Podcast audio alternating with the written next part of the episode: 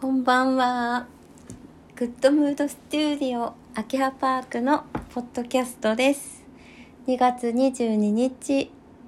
です。えっ、と、すごいね。2が3つ並んでる日です。22時22分。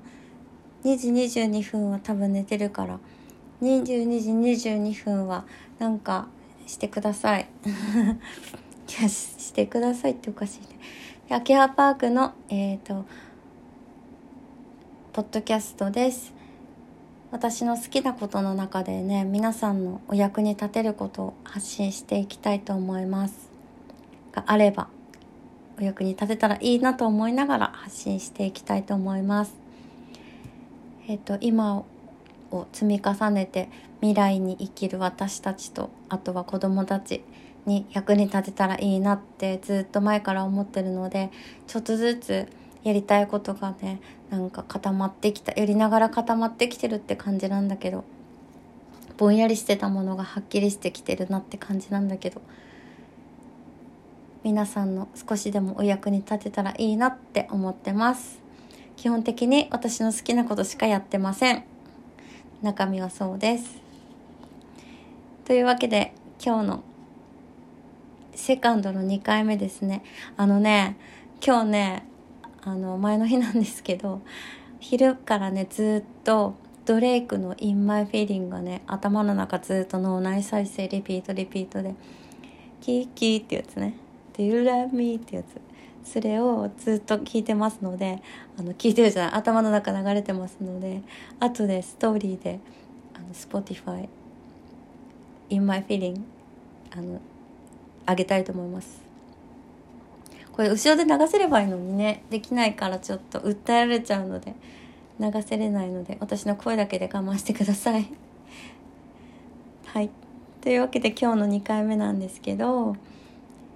えっ、とねまず2の日の話でしょ。2が3つはえっ、と実は2が3つ見た時2時22分とかさ見る時あるでしょ。それはあのね願いが叶うまでもうすぐですっていうメッセージなんだって。すごくないですか？で、ね、もうちょっとだからね自分を信じてねっていうそれをそれが叶うってことを信じてねって諦めちゃダメっていうねもうちょっとだからっていう時なんだって。そういう全てはうまくいっていますっていうメッセージらしいよ。だから今度見た時はそういうふうに思ってあのいたらいいなと思います。2が3つで猫の日だよね。猫あの皆さん好きですか？猫ちゃん好きだけどアレルギーっていう方もいるよね。でもいなんか一緒にいたら治っちゃうっていう人もいるよね。あれ不思議だよね。私もねあのワンちゃんも好きですけどあの猫好きで実は猫あの北海道では猫って言うんだよね。こっちの人猫猫だよね。イントネーションがちょっとすいません。猫なんですけどあの自分で飼うまでは犬派だったの。ワンちゃんも好きだけど今もね。だけど今は猫派です。あの飼ってしまったらもうガンガン猫派になっちゃった。あの手のかからなさと何？猫になりたいって思うぐらい好きです。あの手のかからなさとこうなんつうの？自由な感じ。がすごい自分を見てるみたいでいや手がかからなくはないけど多分私は。あの自分が甘えたい時に甘えてくるっていうあの自由な感じがほっとける感じがとてもいいです。ワンちゃんのワンワンっていうかまってかまってっていうのも可愛いけどね。うん。あと猫はあの実家にも今いますけどあのー猫のね匂いが好き。なんか赤ちゃんの匂いしません？猫。これね同感してあと共感してくれる人いたら教えてほしい。赤ちゃんの匂いするんだよ猫って。だからいっつもなんか感じあった匂い、ね、すごい可愛いですよね。なんだろう。あと寝てる時お腹が揺れるの可愛い。もう可愛い瞬間がいっぱいあってずっと見てても飽きなくてあの大好きです。そんな猫の日です。黒いのいた。私。モフモフのやつ。でっかい男の子がいました。皆さん猫いる？結構飼ってる人いるよね。今もね欲しいは欲しいんですけどね。でもねいつかまた。一緒に猫一緒にいてみたいです。前さ猫一緒にいた時にさあの札幌から根室まで電車まあ汽車って言うんだけどあっちでは。帰る時に連れてったんだけどあのキャリーに入れてね。私の JR 代はさあの往復1万いくらとかだけどさ猫はもうさちゃんと切符があっていくらとか300円ぐらいで 確か乗れるんだよね。何これのかわいい猫切符と思って。でもそれくらいでね JR も乗れましたよ。お利口さんに帰ってましたけど。ね。今猫も散歩してる人とかいるよね。あれすごいよね。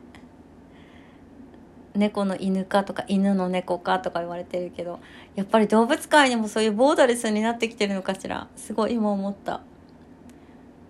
いいことなのかしら。それも性格とかあるからね猫もね。面白いですよね。うちの実家はねあの今の猫何代目なんだろう。何代目なんだろう。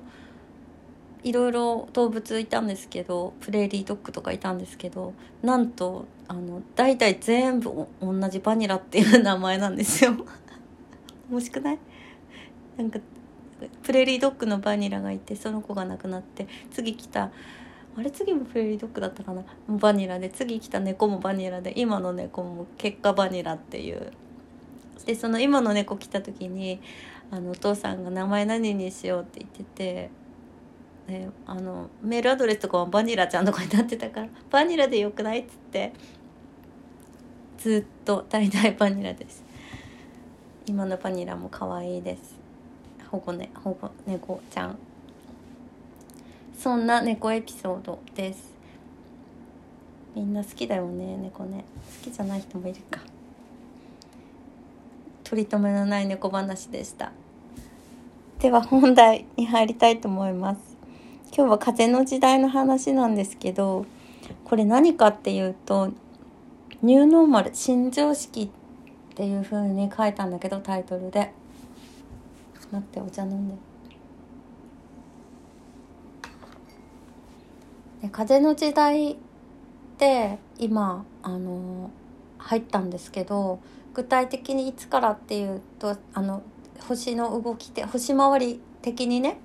2020年の末から風の時代の配置になったって言われてるの。星こう行ったり来たりしながら行きつ戻りつでこうだんだん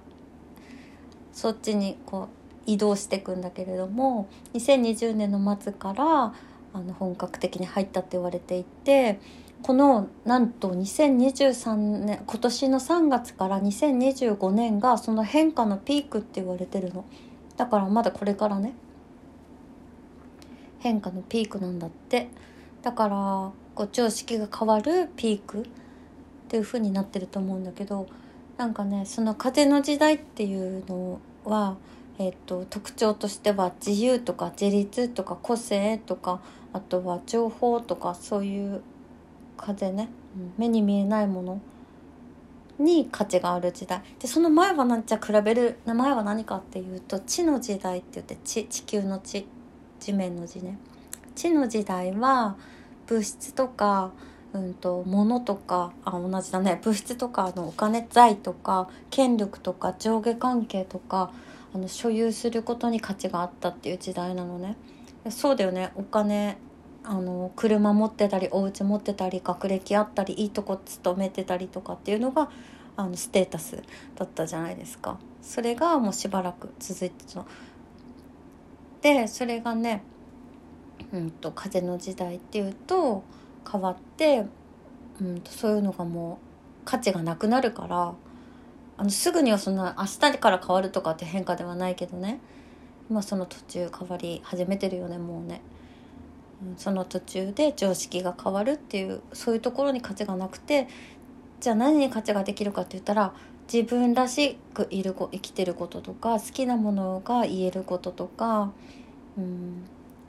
自立してることとか独立とかそういう意味があんだけどだからほら芸能人の人たちもさすごい独立する人急に増えたでしょここ数年で。あれも象徴的な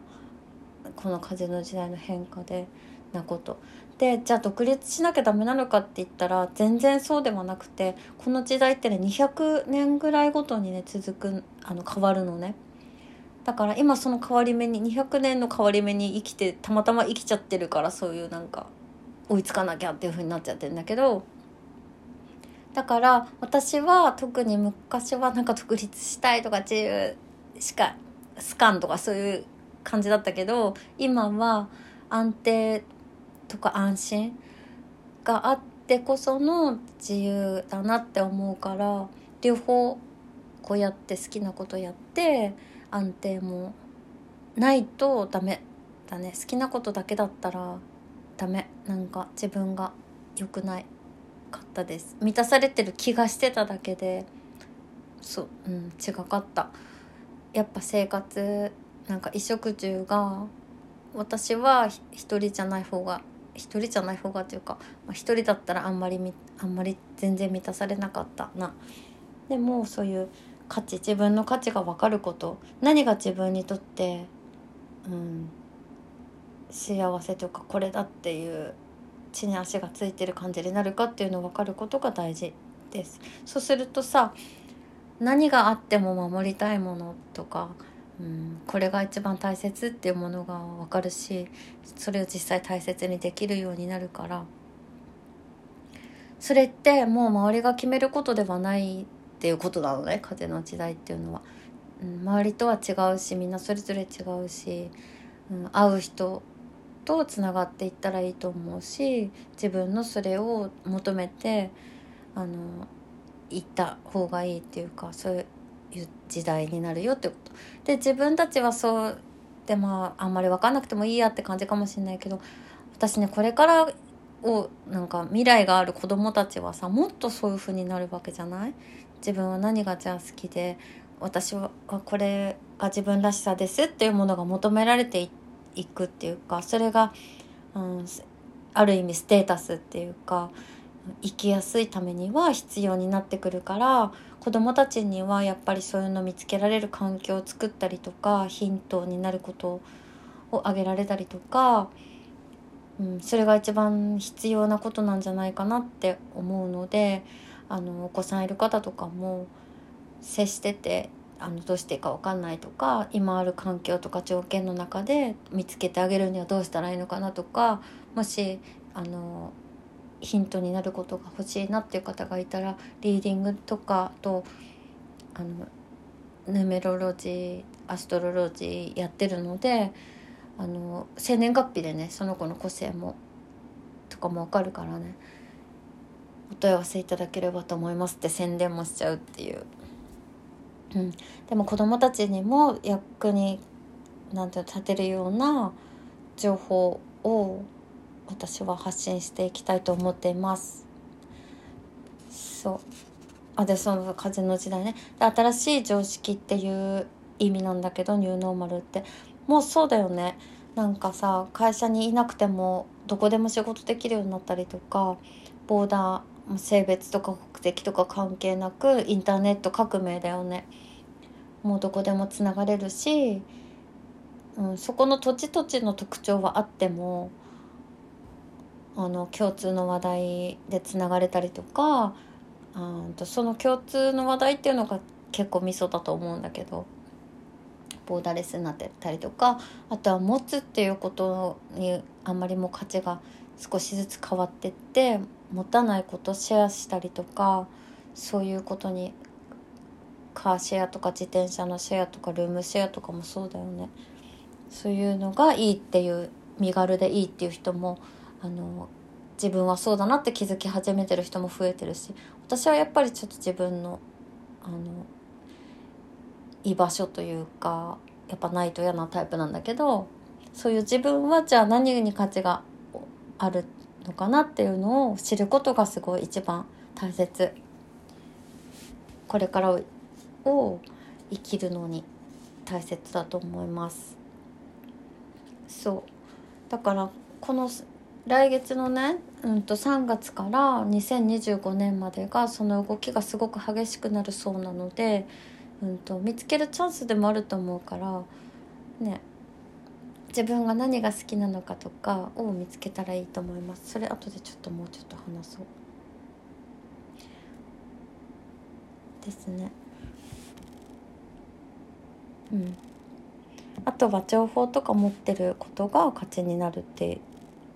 らしうん。で次ちょっとジョン・レノンと小野陽子の話。これね関係あるんですけどあの3月のその24日からあの冥王星っていう星がね水亀座に入るんです。これがこの風の時代のあの転換に世界中だからねが変わるのにあの衝撃を与えてしまった星が冥王星なんですよ。冥王星って何かっていうと破壊と再生をさせる星なのね。一旦全部あのクラッシュだよね。全部壊してうんと作り直すのをもう無理くりする星座なの。あ星座じゃない星なの。だからその冥王星っていうのがなんと,、うんと、水亀座に来月行くんだけど今どこにいるかって言ったら座にいたのずっと。で2008年からヤギ座にいたんです。14年間でヤギ座って何かっていうと冥王星だからヤギ座だから権力とかお金とかうんと仕事とかそういうことに何て言うかな破壊と再生を与えてませんか？皆さんちょっと振り返ってみて。私ね2008年からね全然バッチリ当てはまってて。2008年から確か実家に1回戻ったのかな？なんですけど自分の中のその経済が自分の経済がに衝撃があの走って出来事があって確かに今までそうだったわ14年間っていう感じ。その、うん、経済とか権力とかえー、と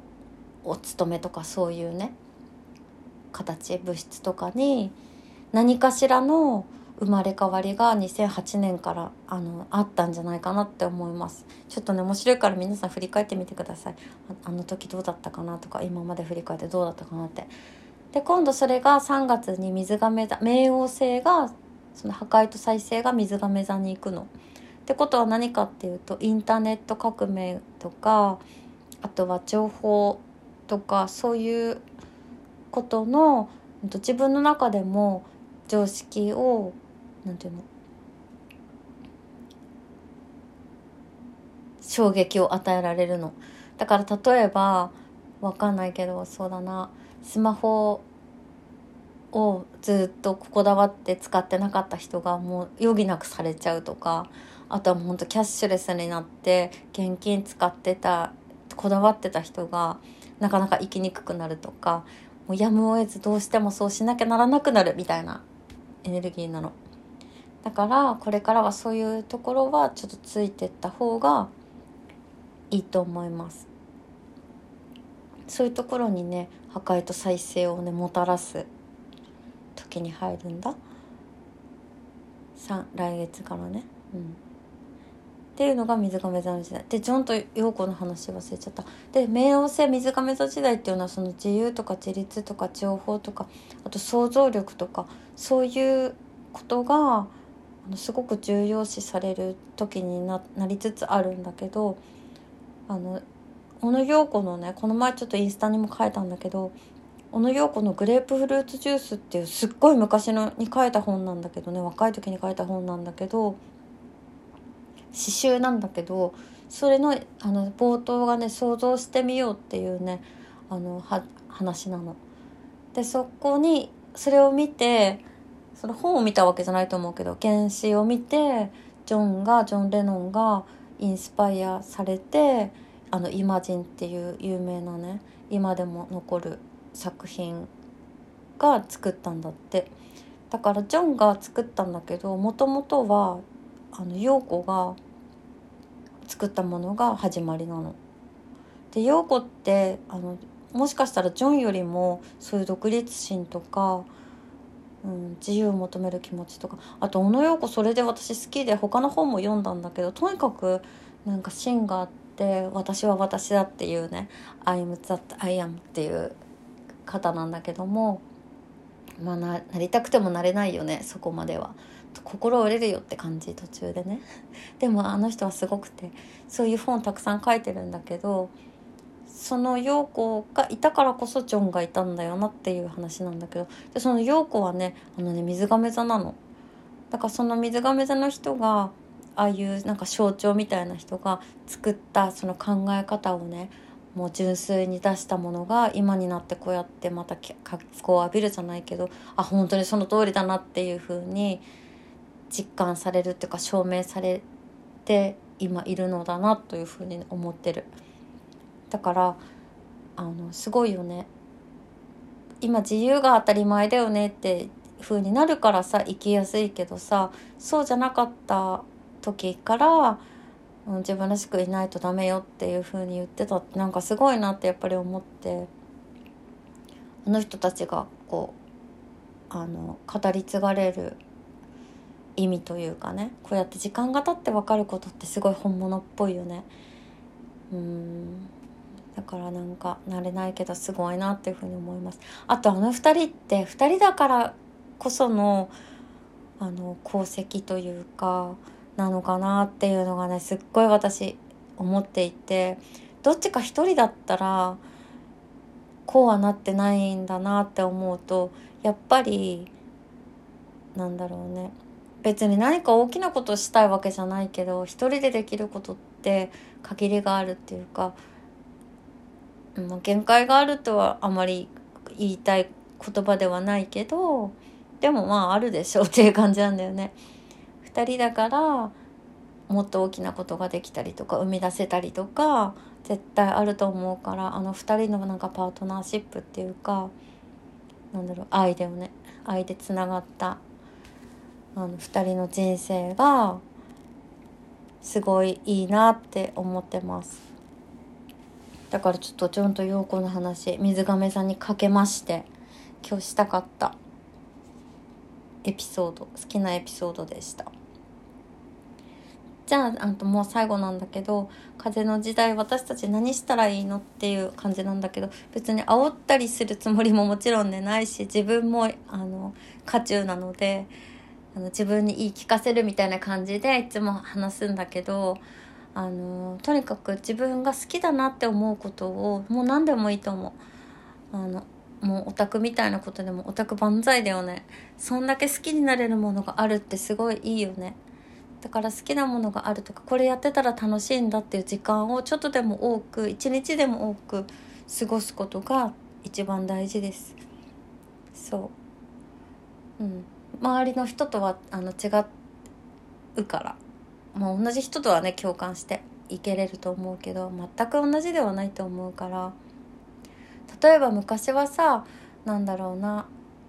お勤めの息抜きとかうんとストレス発散とかっていう位置づけだったものがこれからは違くなるってことね価値が。そのなんていうのストレス発散とかガス抜きとかっていうことじゃなくてそれが主になる、うん、自分を作る主になるものになるから好きなこととか楽しいなって思うこととか、うん、回復するなって思うこととか癒されるなって思うこととかをもう一度みなんか見つけることが一番簡単で大事なことだと思います。そうね。なんかさ価値観変わるってすごいなんか漠然としてるけど若い時と食べ物の好み変わったんだよねとか脂っこいもの食べれなくなったんだよねとかそういうのもう価値観の変化だよね。お洋服の趣味が変わったんだよねとかあとお金かけたいところが変わったんだよねとか。うん。ねそういうのも全部そう。前は楽しかった楽しく感じてたけどあれっていつの間にかそうじゃなくなったなとかそういうのもそう。全部価値観の変化っていうからみんな実感あることだと思うんだけど今これからはそういう何て言うかな。これが自分は満たされるなとかそういうことからなんていうのちゃんと拾ってあげることが大事になるのさ。うん。ただのストレス発散とかで終わらしちゃったらもったいないっていうか。だから昔にね例えばやってたけどやめちゃったこととかにヒントもあるかもしれない。チャレンジしたけどやあの途中でやめちゃったこととか。もしかしたらその時に途中でやめたから今につながってるかもしれないからちょっとねあのワクワクしながらねもしかしてなんか目出ちゃうんじゃないのって思いながらあの振り返ってみると面白いんじゃないかなと思います。うん、が好きなこと？何でもいいと思うんですよ別に。なんかリラックスできること？うんリラックスできることだね。リラックスできるって思うこととかうわ楽しいって思うこととかうん何も考えずにいられるなって思うこととかあとあなんか嬉しいなって思うこととかそういう表面じゃなくてあの心底ねじわーってなんかじわーってなること絶対あるはずだからそれを見つける旅に出る。それをねちょっと早急にまあ焦らせないけどあの普段やってることだからちょっと今までスルーしてたところをさあれ？これもしかしてすごいなんか満たされてんじゃないかなとかっていう気づきをしてみるとこれから先に生きると思います。それが具体的にすることです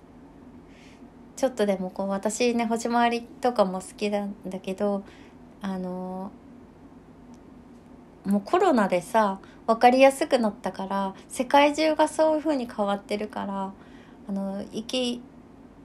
やすくするためにもねよかったら取り入れてみてください。というわけで今日のね話はこんな感じ。風の時代とは何ぞやって話何したらいいのかっていう話でした。では2の日 2, 2並びの良い日。あの直感力も働く日だし、うんと、願いが叶うのはもうすぐですっていう日なのでちっちゃな願いでもいいのでちょっとね5分とかでももう1分とかあ3分とかでもいいから自分一人の時間を作ってみたりすっごい一番なんか愛してる人と一緒にいてみたりそういう時間をコンタクト取ってみたりして実感してもらえたらいいなっていうふうに思います。というわけで今日はこの辺でおしまいにしたいと思います。特にインフォメーションは、ああ、インスタも、あの、フォローもよろしくお願いしますって。今ね、宣伝とかどうしようってすっごい勉強中。もう探し中。頑張ります。ではねやるべきことをやって頑張りたいと思います。というわけでえっ、ー、とまた次回お会いしましょう。最後まで聞いてくださいましてありがとうございました。皆さん毎日あの北海道は寒いけどねまだまだ寒いけど風邪ひかないようにしてください。私たちもこちらもまだまだ寒いけど。風邪ひかないようにします。ではねおやすみなさい。またね。